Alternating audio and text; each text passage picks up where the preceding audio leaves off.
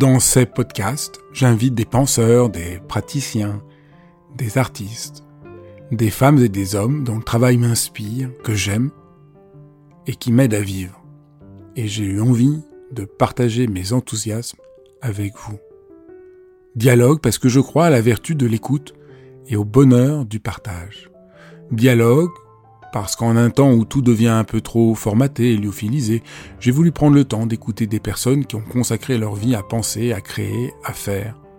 Dialogue pour permettre à mes invités de déployer leur engagement et leur conviction sans que leurs paroles soient coupées en petits morceaux.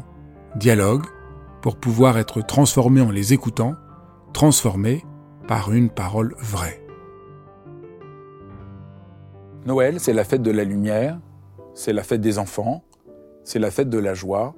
Et pour célébrer Noël, pour essayer de lui donner du sens, essayer de montrer en quoi ça peut euh, ouvrir notre cœur, j'ai vraiment euh, l'immense bonheur de recevoir euh, Bernadette Bricou, qui est une femme exceptionnelle. Vous allez voir, ça va être passionnant.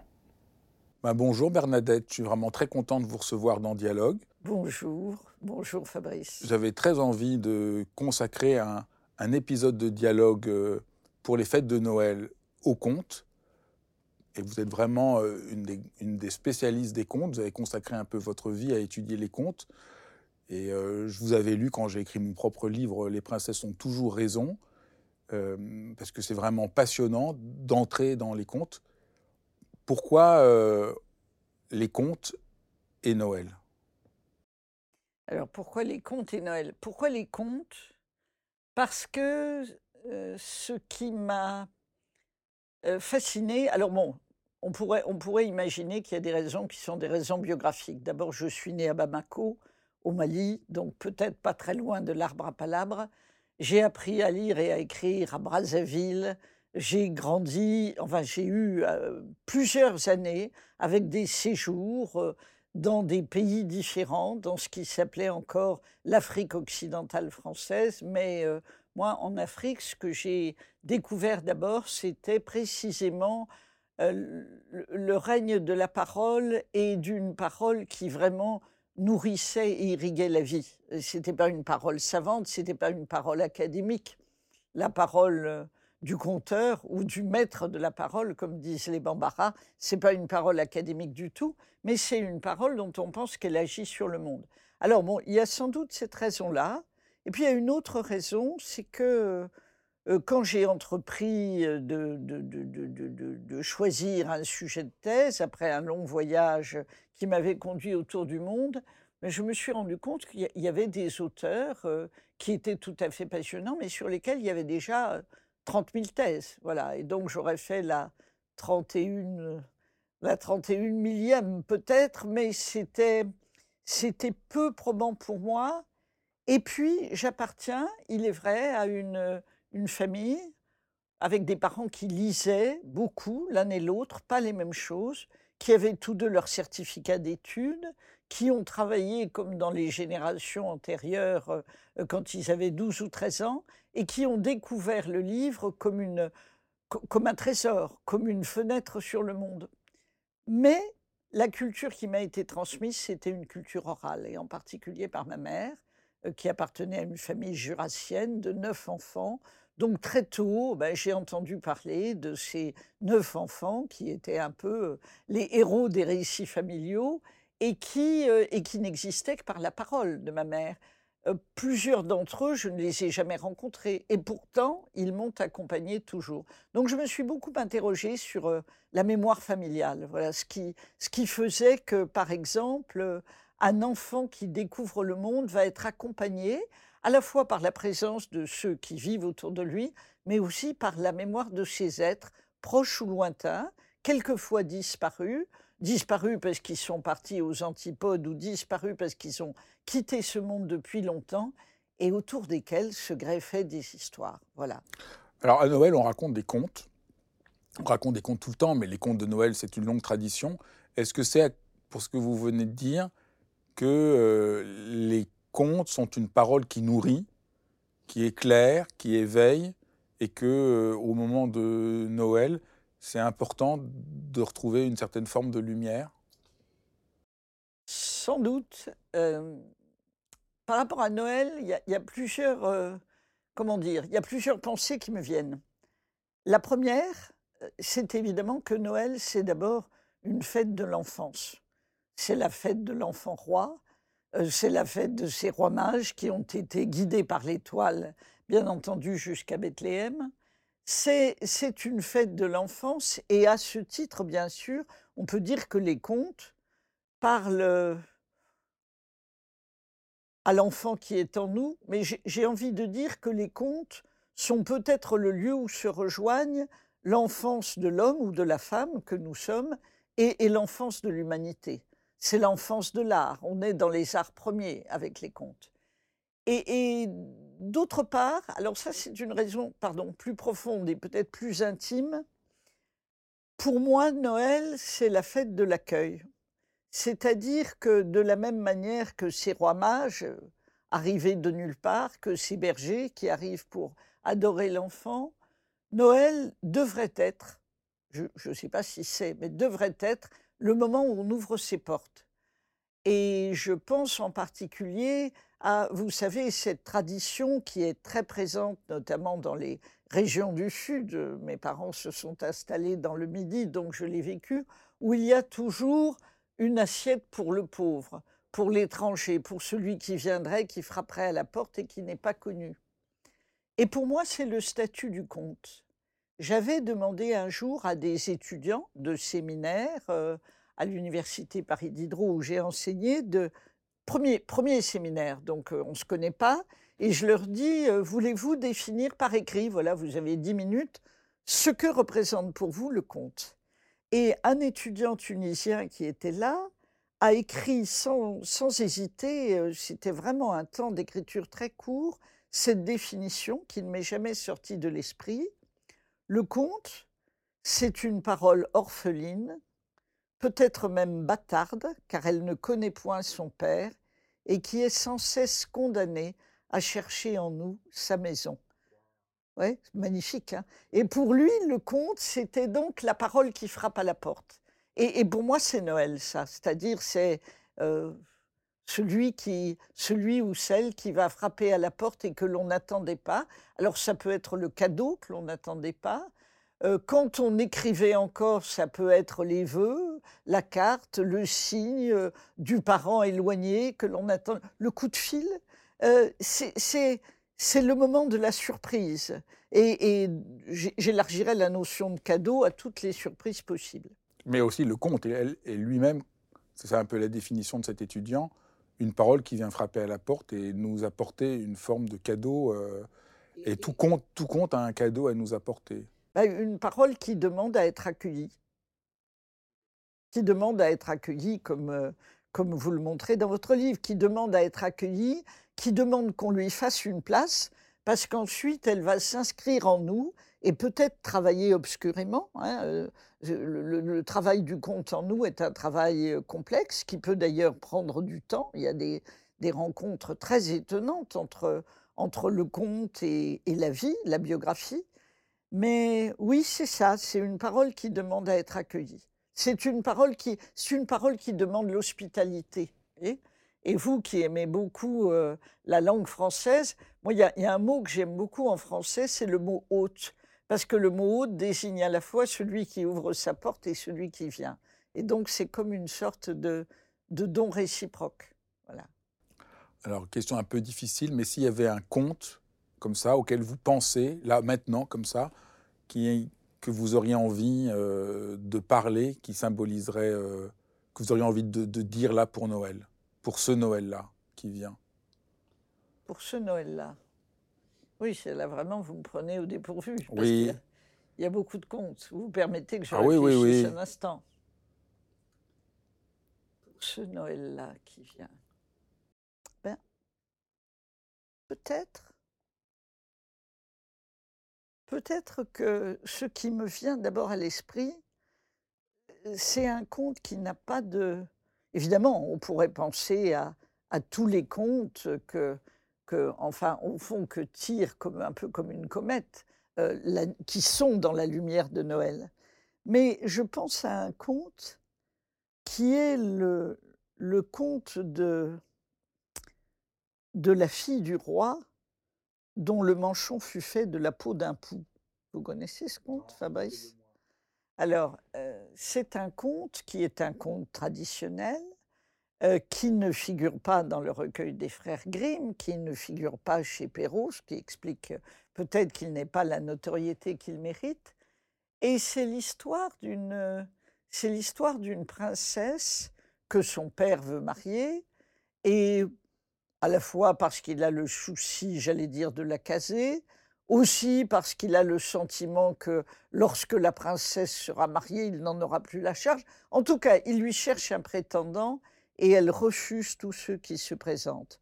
D'abord les seigneurs, puis les bourgeois, euh, puis les riches agriculteurs. Elle refuse tout.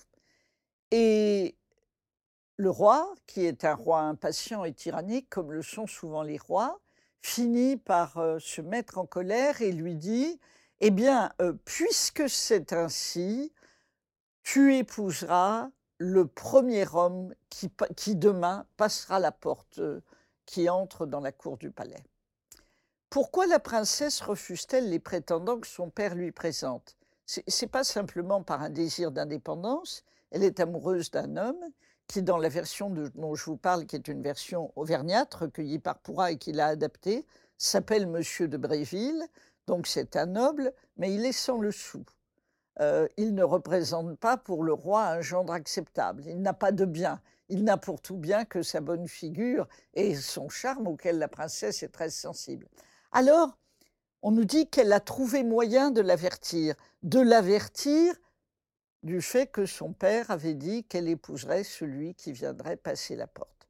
Le lendemain, se présente à la cour du roi le premier, un charbonnier avec son âne, et ce charbonnier avec son âne franchit la porte, et il va être confronté à une épreuve que le roi a imaginée pour tous les prétendants. Ma fille oui, alors voilà, je le raconte de mémoire, donc j'ai sabré un épisode, mais on va y revenir. Ma fille a un manchon et je voudrais savoir quel est celui d'entre vous qui nous dira dans quelle peau a été faite son manchon qui permet d'abriter ses mains délicates. Il faut vous dire qu'au début du conte, mais c'est le fait de la mémoire, là vous m'avez prise au débeauté, donc euh, voilà, au début du conte, euh, le scandale arrive à la cour du roi, non pas seulement parce que sa fille refuse les prétendants qu'on lui propose, mais parce qu'un jour, en la peignant, une des suivantes trouve un pouls dans les cheveux de la princesse. Et c'est un scandale. C'est un scandale parce que le pouls est évidemment l'animal des pauvres. C'est un scandale parce qu'il est associé à, la pauvreté, à la saleté. Enfin, on pense au sort euh, qui était fait à ces enfants qu'on épouillait dans nos écoles et auxquels, dans les générations qui nous précèdent, la maîtresse demandait parfois de rester après la classe parce qu'on allait ensuite épouiller les enfants pauvres.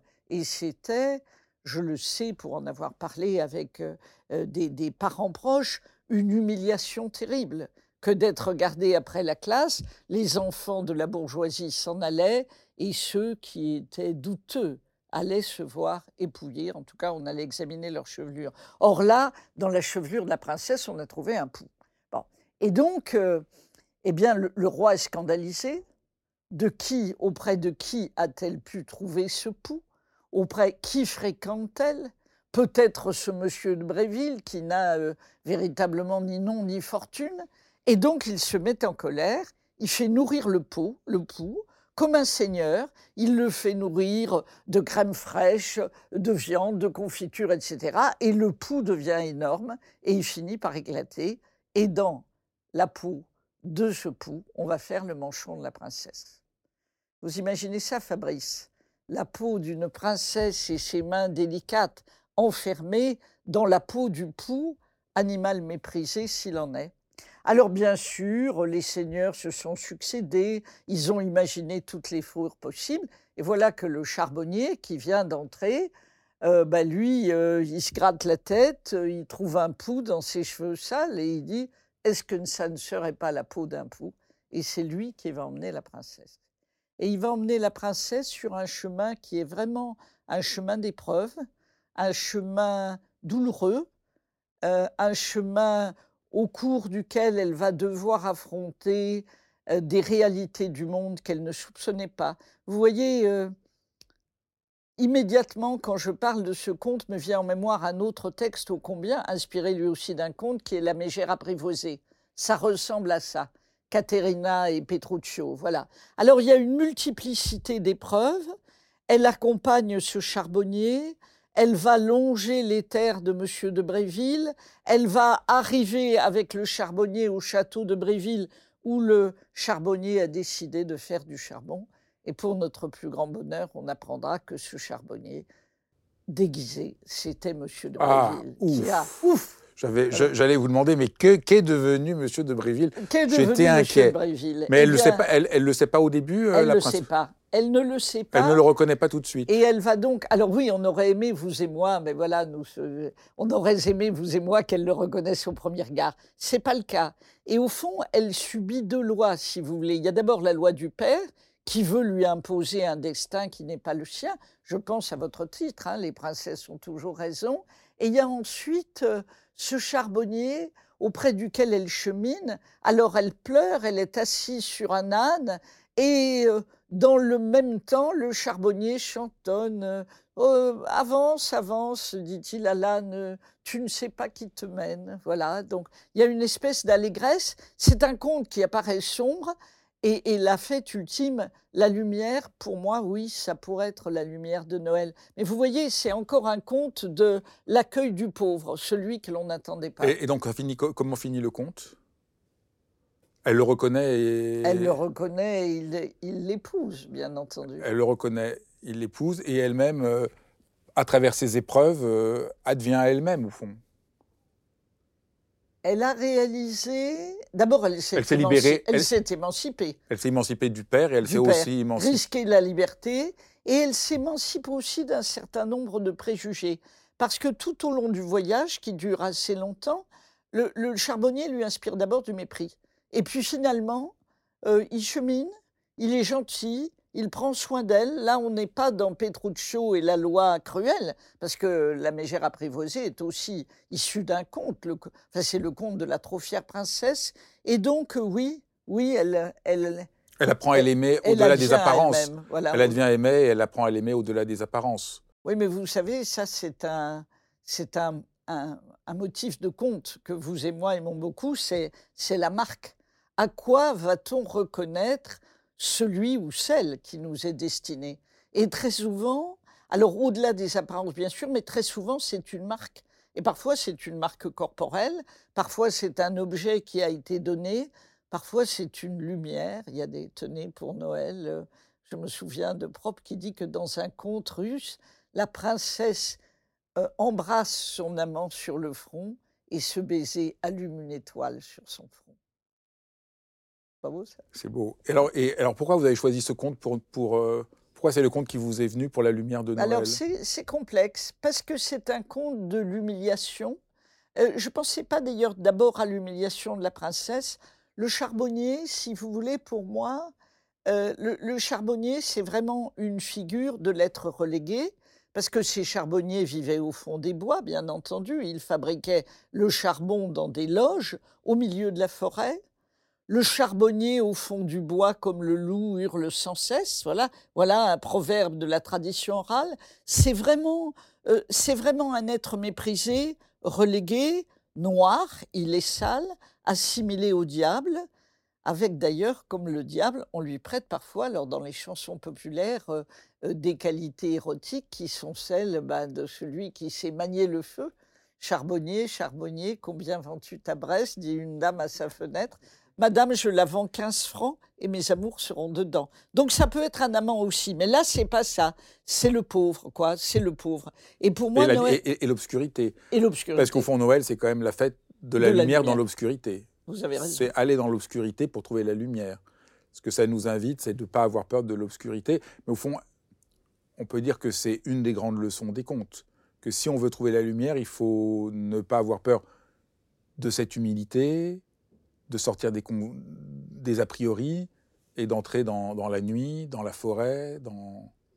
Oui, on pense au caillou blanc du petit pousset qui chemine aussi à la recherche d'une lumière, qui va essayer d'apercevoir une lumière du haut de son arbre. Et bon, il se trompe de lumière. Très souvent, il y a une lumière blanche et une lumière rouge. Mais bon, on finira par trouver la, vraie lumière qui est, euh, qui est peut-être celle de l'étoile, oui. Hmm. Les contes nous invitent à, ça, à trouver la vraie lumière de l'étoile, en entrant dans la profondeur de notre propre cœur. Oui, mais les contes, je suis sûre que c'est une métaphore qui vous plaira, puisque dans Risquer la liberté, euh, qui est le premier livre que j'ai lu de vous, vous l'avez évoqué, les contes nous invitent à trouver un chemin dont on sait qu'il conduit quelque part. Au fond, je crois que nous sommes aujourd'hui confrontés très souvent à, l'angoisse de l'impasse. Voilà.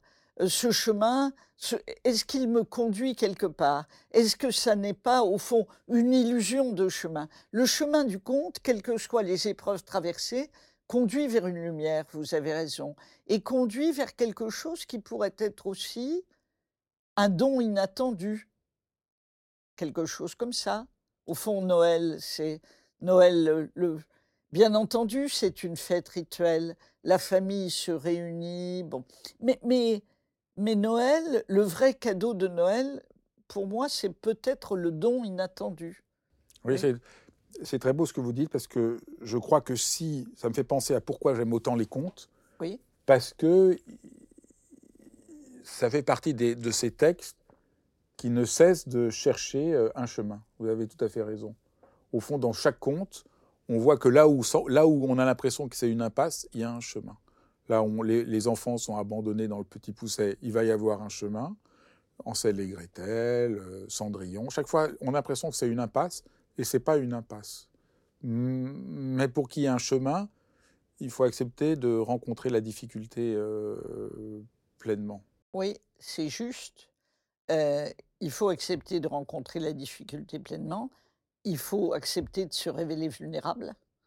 Ce qui, au fond, on sait bien que le héros du conte, au départ, il a toutes sortes de handicaps.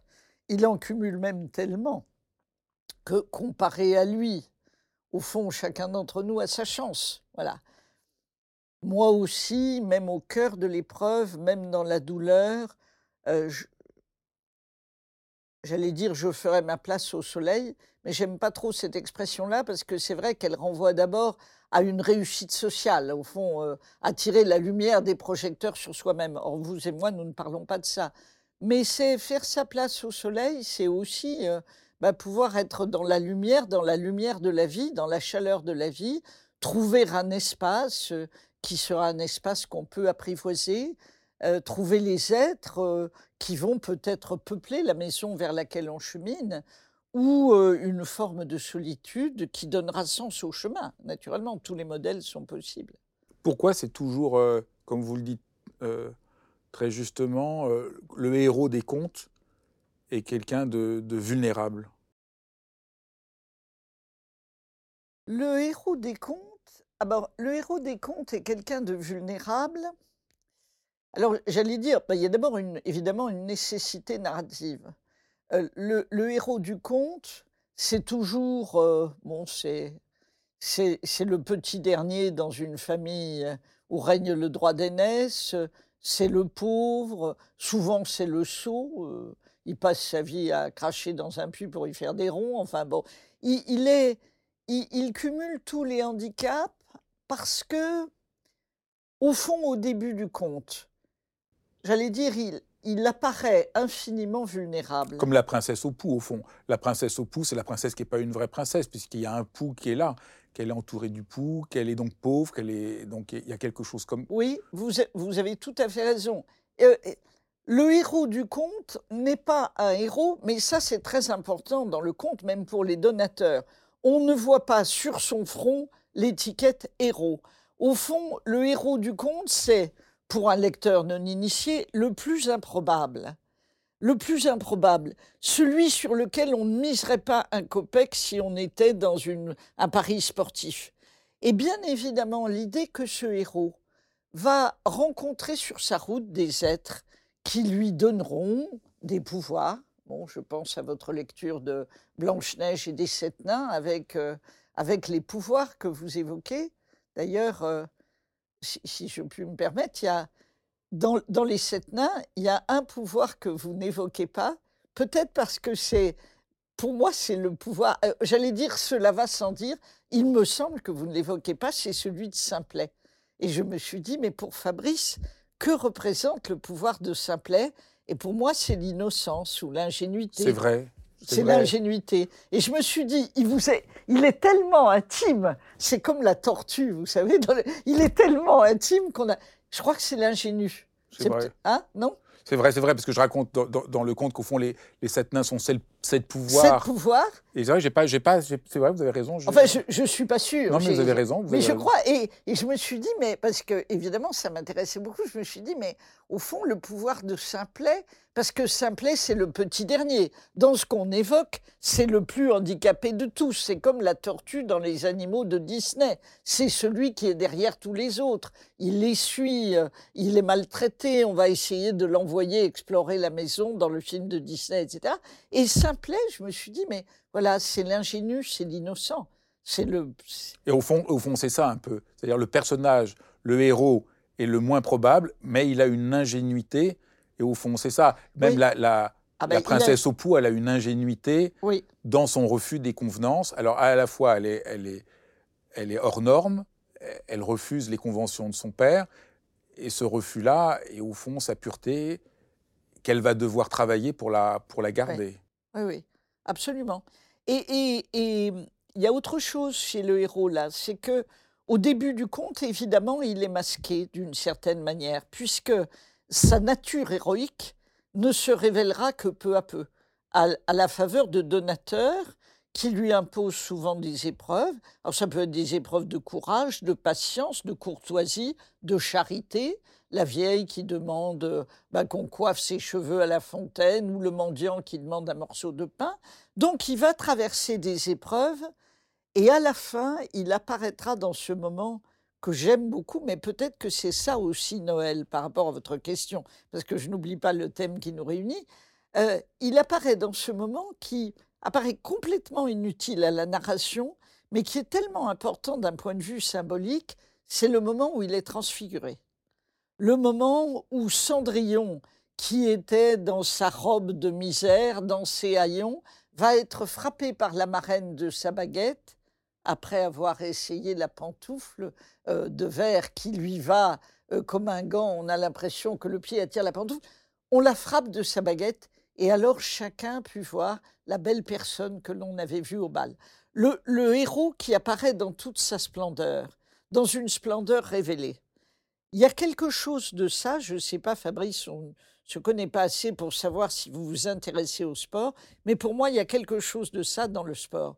C'est le moment où, le moment du podium et des hymnes, le moment où, après un match de football, après euh, une épreuve de, de patinage artistique, après un exploit d'athlétisme, brusquement, la gloire du héros qui nous semblait être des nôtres, mais dont on a le sentiment, alors héros, euh, qu'il soit un héros individuel ou une équipe, euh, quelque chose de cette gloire rejaillit sur nous.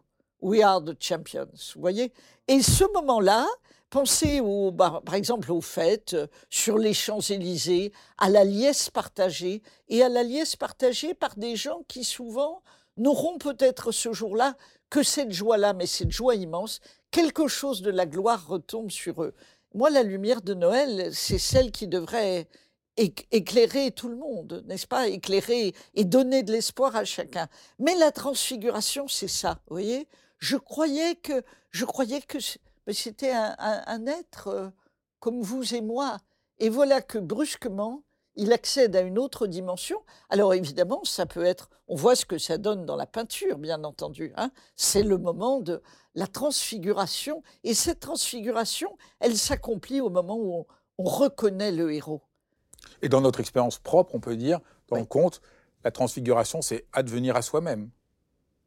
C'est advenir, c'est vrai, vous avez raison, c'est advenir à soi-même. Être libéré des, injonctions, des pièges, des images auxquelles on s'est identifié, des, injonctions que la société et les autres nous ont mis sur nous, Et il y a un moment on devient soi-même. C'est aussi ça dont parle le conte.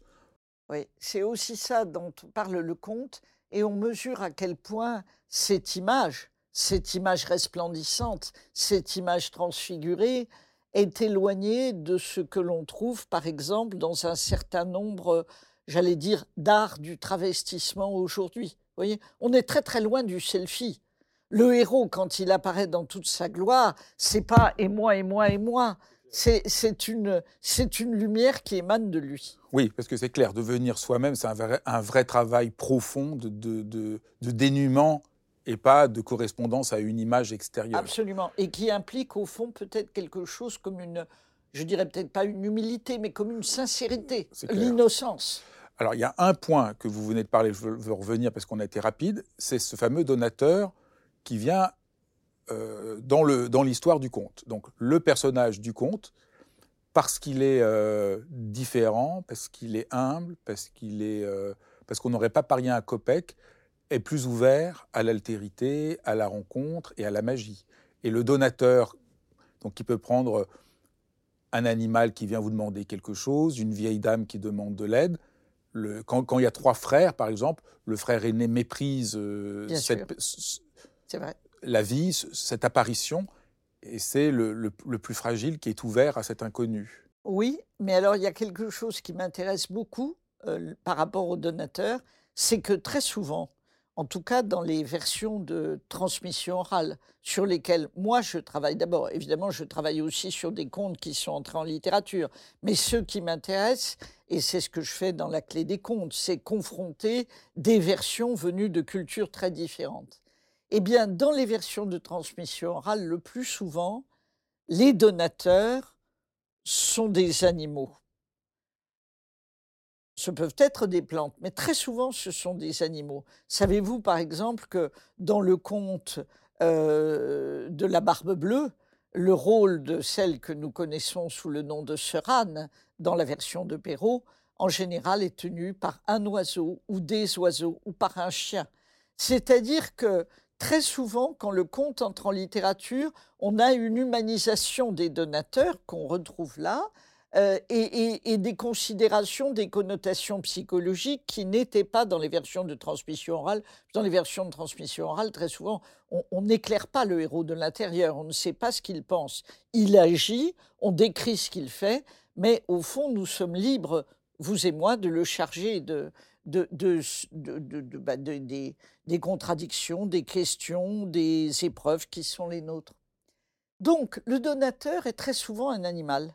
Et ça peut être un animal doté d'ailleurs de pouvoirs magiques, par exemple un oiseau qui connaît l'avenir, ou un oiseau qui a pu voir euh, ce que les humains ne voient pas, ou bien un animal qui a été témoin d'un meurtre ancien, alors ça peut être un animal, ça peut être un arbre, mais ce qui m'intéresse beaucoup, c'est qu'en règle générale, le héros ou l'héroïne, puisqu'on parle aussi bien entendu des, femmes, hein, très souvent la quête est entreprise par une femme, eh bien on s'aperçoit que le héros prête euh, aux animaux, aux plantes, aux arbres qui lui parlent, et aux animaux, puisqu'on parlait des animaux qui peuvent être des serpents voire des insectes, c'est-à-dire des, des poux, des animaux qui sont des animaux méprisés ou relégués par la société, il lui prête une attention que ceux qui sont inscrits, j'allais dire, dans l'ordre social ne voient pas. Ça, c'est très impressionnant, c'est très important. Oui. Et c'est presque encore aussi une leçon pour Noël, et de rencontrer l'inconnu. C'est-à-dire, on va trouver de l'aide parce qu'on porte attention à celui auquel euh, les autres ne prêtent pas attention. Bien sûr. Donc les, les autres ne le voient même pas c'est intéressant, c'est celui qui est fragile qui porte attention à aussi une autre forme de fragilité qui, va, qui est une forme d'intuition, de sagesse, qui va éclairer. Oui, c'est très juste. Et, et c'est quelque chose euh, de très vrai dans, dans, dans, le monde. Combien, et combien dans. Qu'est-ce que ça veut dire d'écouter celui qu'on n'écoute pas? Vous avez raison. Qu'est-ce que ça veut dire d'écouter celui qu'on n'écoute pas, celui qu'on ne voit pas, qu'on ne voit pas même dans la rue, celui auquel on n'adressera pas la parole, vous voyez, euh, celui qu'on ne voit pas parce que d'une certaine manière nous avons décidé de fermer les yeux, mais ce qu'on ne voit pas, ça peut être aussi un brin d'herbe qui pousse entre les pierres ou un oiseau blessé, vous voyez?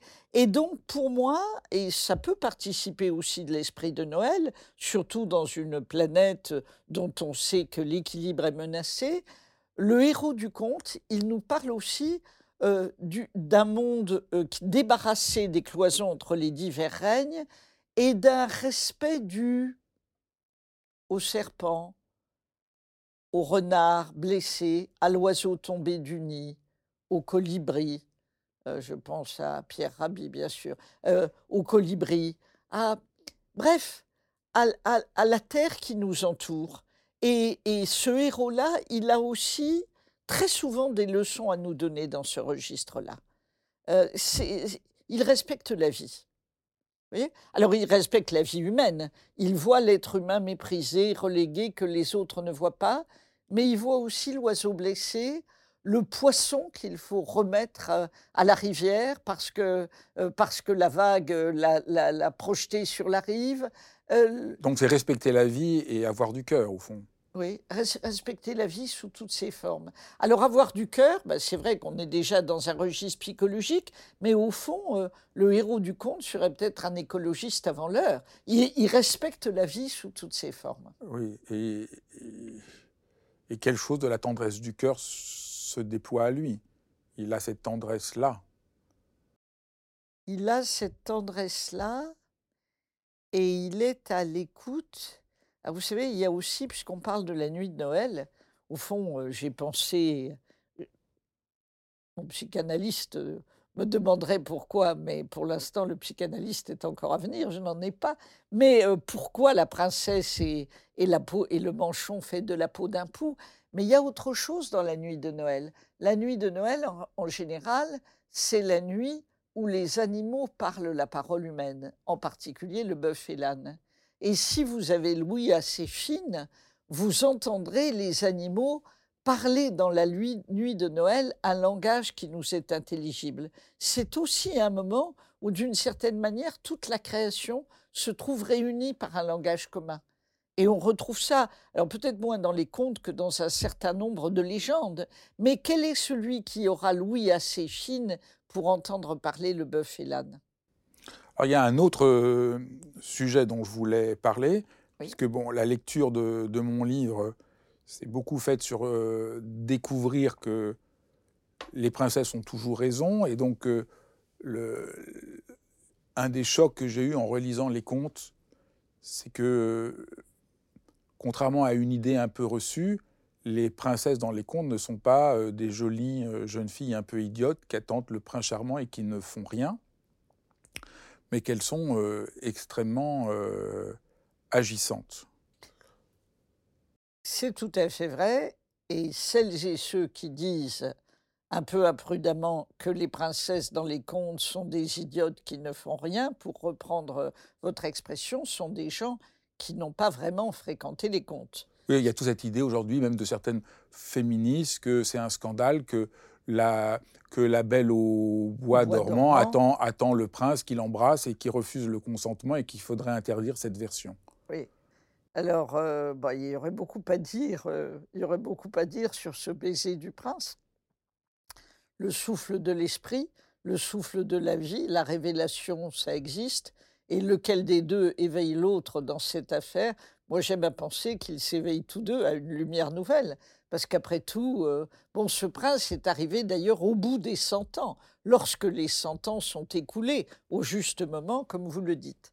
Donc, c'est très important de, rappeler, hein, il ne fait rien. C'est la porte qui s'ouvre parce que les cent ans sont passés, et donc c'est pas du tout le, le, héros agissant. Non, mais attendez, il y a autre chose en plus. Euh, les, autres, les autres prétendants qui ont essayé de pénétrer au cœur de la forêt, très souvent on nous dit que leurs corps sont restés agriffés sur les buissons de ronces. Mais pour lui, le chemin s'ouvre, parce que le moment est venu.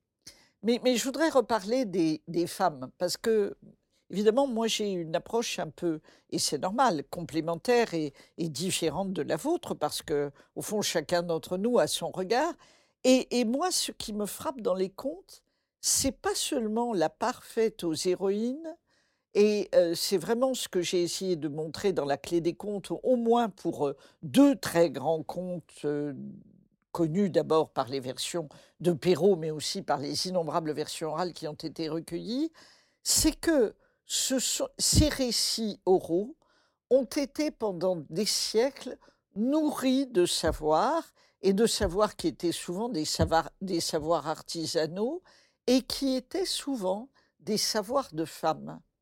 Et même si on parle des contes des frères Grimm, on parle de Perrault, on parle bien sûr d'Italo Calvino. Alors bon, nous avons bien entendu de très grands écrivains femmes comme Madame le Prince de Beaumont ou Madame d'Aulnoy, mais c'est pas de ça que je veux parler. Je veux parler de, de l'arrière-plan.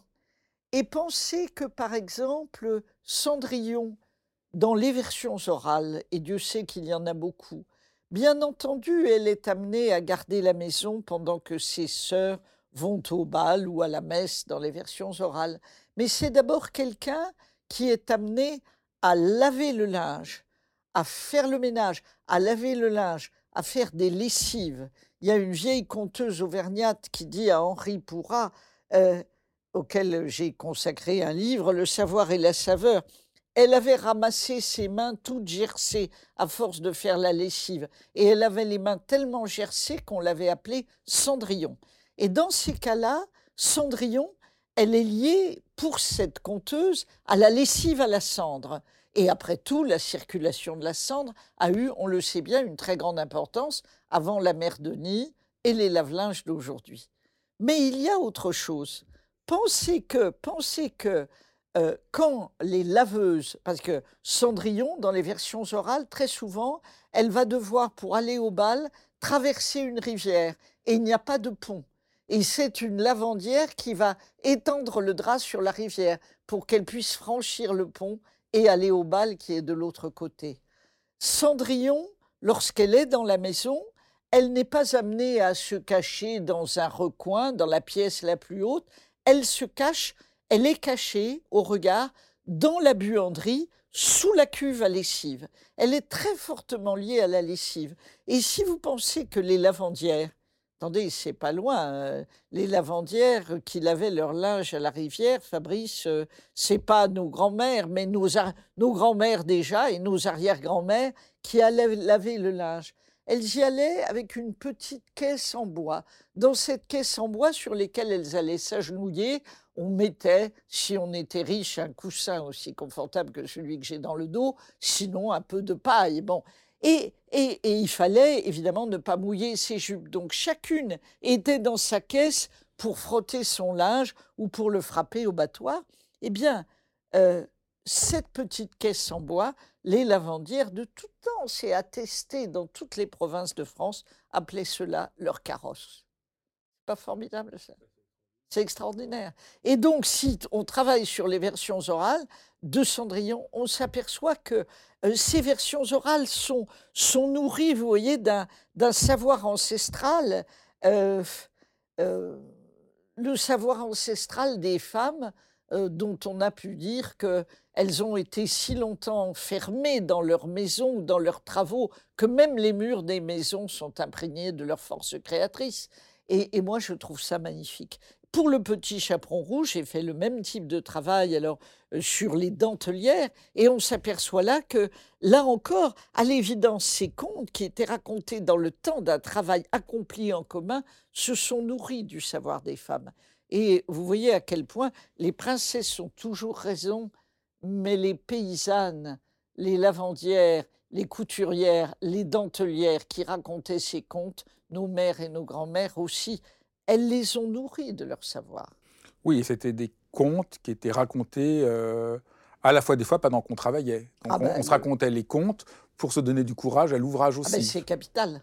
Mais vous savez, c'est le conte, c'est pour se donner du courage, mais aussi parce que la parole est là pour rythmer, rythmer le travail. Pensez aux randonnées, par exemple, que les chants que l'on raconte, que l'on chante sur les sentiers de randonnée, même les moutons que l'on compte le soir pour s'endormir, euh, les, formulettes euh, du photographe au-dessus de, quand on attendait bien sûr que le, le, comment dire que la, la photo apparaisse, il y a le conte, la parole a toujours été là pour rythmer un travail, le temps d'un travail accompli en commun. C'est un instrument de mesure aussi. Et le conte est plein de ça. Alors le, petit chaperon rouge dont vous venez de parler, qui m'a absolument euh, mais, mais fasciné euh, dans l'écriture de mon livre, euh, ce qui est fascinant, c'est que chez Perrault, il y a une lecture un peu moraliste. le petit chaperon rouge n'a pas obéi à sa maman et ne devrait pas sortir de la maison. Chez les frères Grimm, il y a le chasseur qui vient ouvrir le ventre du loup et libérer le petit chaperon rouge et, la grand-mère. Et donc c'est un homme qui doit les libérer alors que dans les versions orales, le petit chaperon rouge se débrouille tout seul et se libère tout seul. Fabrice, vous êtes un homme du XXIe siècle. Ce n'est pas une révélation, et vous l'êtes absolument. Mais quand vous dites que chez Perrault, il y a un avertissement moral, c'est vrai dans la moralité envers qui suit le conte. Mais dans le conte, la mère, la mère, de, la mère qui envoie la petite fille euh, euh, sur les chemins, sur un chemin, porter une galette et un petit pot de beurre à une grand-mère. On m'a dit qu'elle était malade, mais au fond, la grand-mère n'a rien demandé. La mère ne formule aucun avertissement. Lorsque la petite fille rencontre le loup dans la forêt, le texte de Perrault dit La pauvre enfant qui ne savait pas qu'il est dangereux de s'arrêter à écouter un loup. Et puisque nous sommes dans le temps de Noël, on peut rire aussi de cette histoire, même si certaines versions sont tragiques. Ça me rappelle ce que disait Éric Berne, vous savez, le père de l'analyse transactionnelle, dans son gros livre Que dites-vous après avoir dit bonjour? Et alors, il répond à cette question en 700 pages. Et dans Que dites-vous après avoir dit bonjour Qu'est-ce qu'il dit? Il dit qu'au fond, on devrait s'interroger dans le petit chaperon rouge sur ce qu'il appelle, et ça va apporter de l'eau à votre moulin, un complot des femmes. La mère qui envoie sa petite fille toute seule dans les bois, en plus vêtue de ce chaperon rouge qui la désigne comme éminemment désirable, même à un loup distrait, la grand-mère qui va se laisser manger sans résistance, le petit chaperon rouge qui donne au loup toutes les informations pour aller se, rendre dans la maison et aller manger la grand-mère, et Éric Berne, qui aimait bien tordre le conte ou à le retourner comme une chaussette, disait On devrait d'abord lire ce conte comme une illustration du complot des femmes, dont la morale pourrait être Grand méchant loup, défiez-vous des petites filles qui se promènent toutes seules dans les bois parce que le chasseur n'est pas loin et euh, votre fin est proche. Bon, alors ça, c'est intéressant parce que même s'il euh, y a du badinage, évidemment, dans cette lecture, ça montre aussi à quel point, au fond, le conte déborde toujours toutes les analyses qu'on peut en faire. Mais quand même, moi, ce, qui ce que je trouve euh, quand même fascinant, oui. c'est quand même que dans les versions orales, il y aura plein d'autres éléments qu'on va dont on peut parler après, mais quand même, quand il est dans le lit avec le, le loup, il lui dit qu'il a envie de faire pipi et il sort le loup lui donne un, lui l'attache en général par un fil. Voilà, et le petit chaperon rouge prend le fil, l'attache à un arbre et se sauve. Et je trouve que c'est tout à fait euh, fascinant que dans les versions anciennes, le, chaperon rouge a rencontré l'inconnu, a rencontré l'inquiétant. Euh, au fond, le loup, c'est l'inquiétant qu'on a, envie de, qu'on, a envie de rencontrer et qui nous fait peur à la fois. Et le, et le chaperon rouge le rencontre et se débrouille très bien tout seul. Et je trouve ça absolument euh, l'homme du 21e siècle est fasciné qu'on a oublié cette version-là, que quand même, malgré tout, même, que, même si dans, dans le texte de Perrault, c'est moins... Il y a quand même cette morale à la fin. Vrai. Et que quand on lit les versions orales, on a un choc, c'est que, euh, au fond, il a bien raison, le petit chaperon rouge, de rencontrer l'inconnu, et il est capable de se débrouiller tout seul. Dans les versions orales chinoises, je pense à une version orale qui a d'ailleurs euh, été adaptée dans un très beau livre de littérature de jeunesse qu'on pourra, donc pourra retrouver aisément. Dans les versions orales chinoises, euh, je connais une version où ce n'est pas une petite fille, mais trois petites filles qui vont devoir affronter le loup.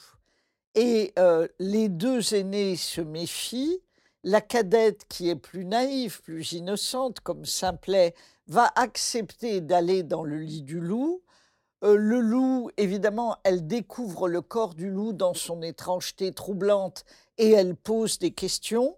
Alors, par exemple, sur la fourrure, il dit Mais c'est de vieillesse, mon enfant, c'est de vieillesse, c'est d'avoir trop traîné dans les chemins.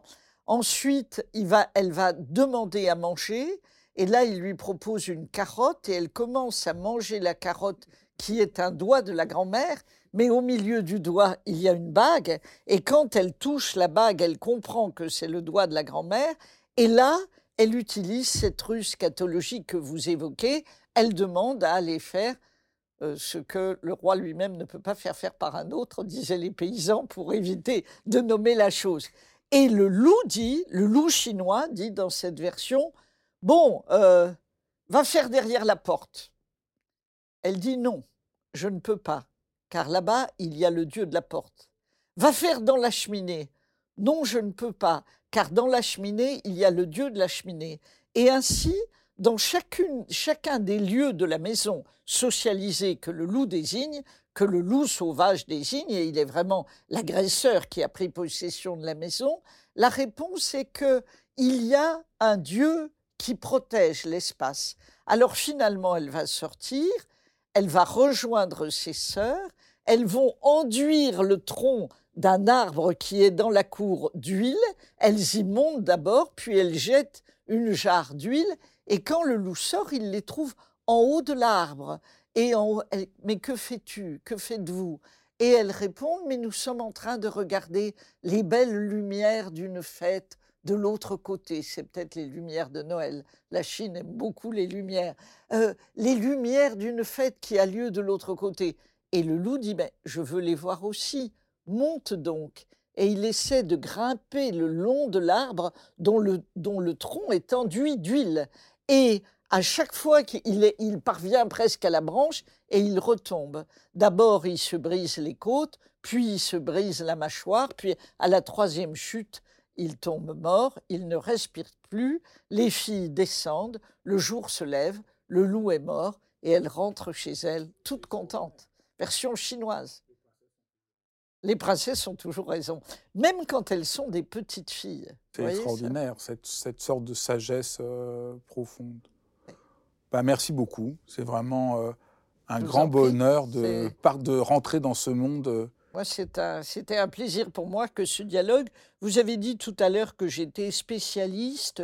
Enfin, c'est un mot que j'aime pas beaucoup parce que même, bien sûr, ça, ça, traduit une certaine une familiarité mais je préfère amoureux, vous voyez, enfin, Vous êtes amoureuse, vous êtes amoureuse des contes Amatrice, au sens étymologique, oui. Je crois qu'il faut... Et ça vous... Et ça vous ça, parce que c'est impressionnant d'être amoureuse depuis tant d'années des contes. Vous avez le même amour aujourd'hui que, que, quand vous avez commencé votre thèse? Alors, je vais vous dire, euh, quand j'étais enfant, peut-être contrairement à vous, vous m'avez dit tout à l'heure que vous n'étiez pas lecteur de romans. Moi, j'aime beaucoup les romans et je suis une grande lectrice de romans. Quand j'étais enfant, je n'ai jamais réclamé à mon entourage qu'un seul compte. J'ai épuisé l'entourage familial à euh, réclamer le compte. Je ne vous dirai pas lequel. Ah, si. je, vous ah, je, vous le dirai quand nous nous connaîtrons mieux. Mais c'est le seul compte. Alors, on pourra chercher. C'est le seul compte dont je n'ai jamais parlé dans aucune étude. Parce qu'alors là, on entre vraiment dans l'intimité. Mais en dehors de ce compte-là, moi, j'ai découvert les contes plus tard comme l'héritage ben, de ceux qui, comment dire, de ceux qui, qui nourrissaient les soirées de Noël et les, les, enfants et les adultes d'ailleurs, puisqu'il faut quand même rappeler que le conte s'adressait à toutes les générations de la parole. C'était pas par le, texte écrit que ça se faisait. Euh, c'était vraiment par la parole, et une parole qui réunissait toutes les générations. Ce que nous avons un peu oublié, pas vous, pas moi, parce que aujourd'hui nous lisons des contes et, nous les fréquentons et nous les commentons, mais quand même, c'est vrai qu'on a tendance à considérer que c'est d'abord un matériau pour l'éducation de la petite enfance, alors que je crois que c'est une nourriture pour tous et toutes. et votre amour des contes est toujours aussi grand aujourd'hui?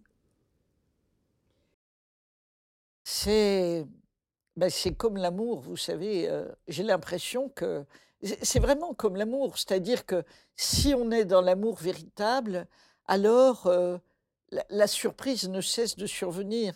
Et puis surtout, euh, vous parlez de mon amour des contes, ce que les contes m'ont appris, mais aussi les devinettes, mais aussi les proverbes, mais aussi les devinettes. Vous voyez, les, ce qu'on appelle les petits genres. C'est à regarder le monde autrement. À regarder le monde autrement. C'est-à-dire que celui qui s'intéresse au conte, il verra le brin d'herbe. Il verra le brin d'herbe. Magnifique. Merci infiniment. C'est une tellement belle conclusion. Merci. Ben, merci à vous, Fabrice, de votre invitation. Ben, merci beaucoup d'avoir suivi cet épisode de Dialogue. Je vous souhaite de tout cœur un joyeux Noël, un joyeux Noël plein de joie et plein de lumière. Je vous embrasse tous. Joyeux Noël.